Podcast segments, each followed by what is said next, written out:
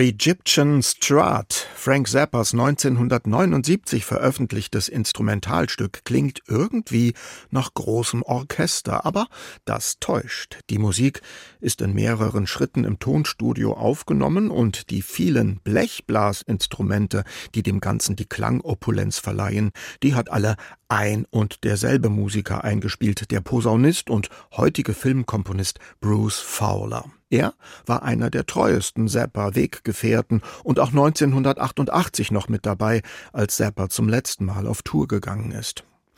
Kaum zu glauben, dass das große Vorbild für den Komponisten einer solchen Musik der Avantgardist Edgar Varese gewesen ist. Die Beschäftigung mit den diffizilen Klangerfindungen dieses Komponisten hatte das musikalische Erfinden des jungen Frank Zappa erst so richtig in Gang gebracht. Dass er dann erstmal Bandleader wurde und Rockmusik machte, das erklärte er im Nachhinein damit, dass er sich nur so als Musiker habe Gehör verschaffen können. Kommen wir jetzt mal zu einem Stück, das Zappa wirklich für einen großen Klangkörper geschrieben und mit ihm aufgeführt hat. Denn das konnte er auch. 1975 trommelte er in seiner Heimatstadt Los Angeles ein 40-köpfiges Orchester zusammen für mehrere Konzerte und für Schallplattenaufnahmen. Zappas Orchesterwerke haben sie damals aufgeführt, aber auch Rockiges. Als Gitarrist ist Frank Zappa in der Rockmusik ja nicht nur mit seinen Songs in Erinnerung geblieben, sondern auch mit seinen fingerfertigen Gitarrensoli. In ihnen betrachtete Zappa es als seine größte Aufgabe, aus dem Stegreif heraus schöne, improvisierte Melodien zu erfinden. In einem Stück wie Pink Napkins beweist er jetzt gleich, dass eine Rockgitarre beim Melodienspielen nicht unbedingt immer wild und laut sein muss. Wir hören den Live-Mitschnitt vom Orchesterkonzert in Los Angeles 1975 und danach dann doch mal auch ein bisschen was mit Gesang.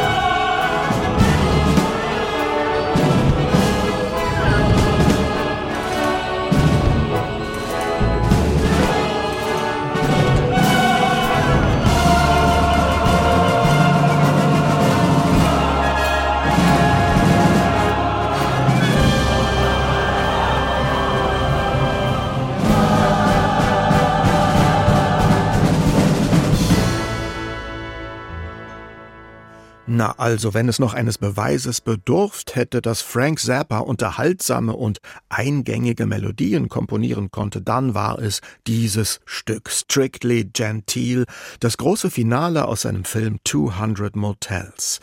Der ausladende Gesang für Solisten und Chor ist absurd, lustvoll und trotzdem sehr, sehr kunstvoll. Die Orchestersuiten aus der Filmmusik zu 200 Motels waren das größte Orchesterprojekt, das Zappa in seinem Leben auf die Beine gestellt hat. Uraufgeführt wurden die Suiten 1970 vom Los Angeles Philharmonic Orchestra unter der Leitung von Subin Mehta. Wir hörten eben den Mitschnitt eines Konzerts mit demselben Orchester und dem Los Angeles Master Choral. Esa-Pekka Salonen hat das Konzert 2013 in der Walt Disney Concert Hall in Los Angeles geleitet. Vergnügliche und besinnliche Instrumentalmusik von Frank Zappa hören wir heute hier in Kaisers Klänge in HR2 Kultur anlässlich des 30. Todestages des Rockmusikers, Avantgarde-Komponisten, Gitarristen und Jazzrockers Frank Zappa, der viel zu früh mit knapp 53 Jahren gestorben ist. Wie virtuos Zappa mit einem Orchester umgehen konnte, dafür hören wir gleich noch ein frühes Beispiel. Jetzt erstmal wieder ein kleines Stück Jazzrock. Im Vergleich zu der opulenten Orchestermusik von eben kommt es geradezu wie ein Stück Kammermusik daher. Wir hören 20 Small Cigars von Zappas 1970er Album Changas Revenge.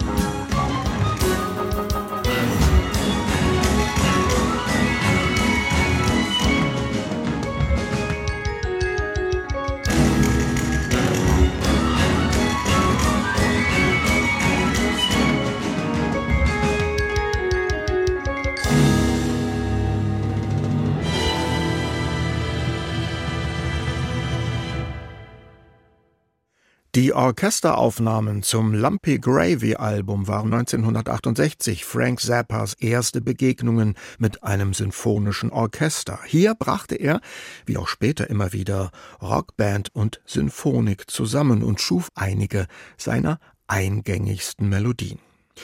Aber obwohl sogar Pierre Boulez in den 80er Jahren Orchesterwerke von Frank Zappa dirigiert hat, musste Zappa sein Leben lang um die Anerkennung als seriöser Komponist kämpfen. Posthum hat er diese Anerkennung zwar endlich bekommen, aber der Weg dahin war weit und lang. Als Gitarrist und Bandleader nahm Zappa einen Umweg über die Rockmusik. Er landete zwischendurch beim Jazzrock und eroberte schließlich doch noch den klassischen Konzertsaal, als er am Ende seines Lebens mit dem Ensemble Modern aus Frankfurt auf Tournee ging.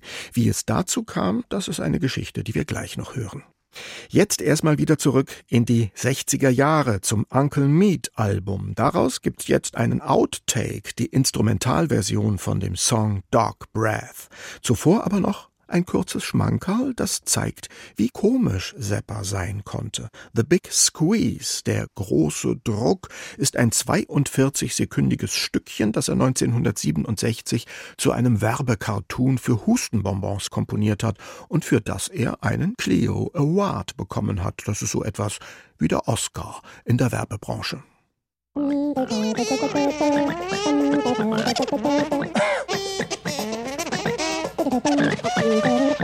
uh.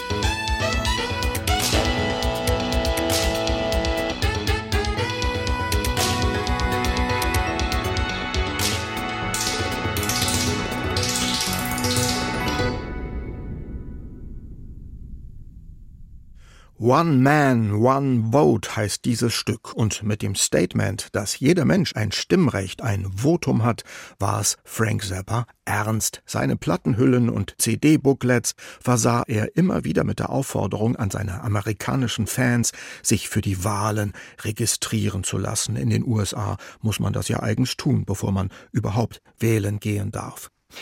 In den 1980er Jahren hatte Frank Zappa allerdings selbst eine Wahl getroffen, die ihm damals viele Fans übel genommen haben. Er komponierte nur noch am Computer. In den 80er Jahren war das das sogenannte Synklavier. Das Stück eben zum Beispiel war reine Computermusik. Computer Sounds. Für Frank Zappa ergab sich das als Konsequenz aus vielen Enttäuschungen bei den Versuchen, seine komplexen Kompositionen mit Orchestern und Ensembles umzusetzen. Von der Computermusik abbringen ließ er sich erst wieder vom Ensemble Modern. 1991 besuchten die Musiker aus Frankfurt Frank Zappa in Los Angeles, um ihm eine Zusammenarbeit schmackhaft zu machen. Das war kein leichtes Unterfangen. In tagelangen Probesessions musste das Ensemble dem Komponisten erst einmal beweisen, dass es seine schwer spielbare Musik auch wirklich angemessen zum Klingen bringen kann. Der Meister aber war es ganz offenbar zufrieden. 1992 folgte das legendäre Yellow Shark Projekt, in dem auch Zappas Computerkompositionen vom Ensemble Modern live gespielt wurden. 2003 Zehn Jahre nach Zappas Tod erschien dann eine CD, auf der weitere fürs Ensemble Modern transkribierte Computermusik von Frank Zappa zu hören ist. Darunter das schwungvolle Stück mit dem Titel Night School.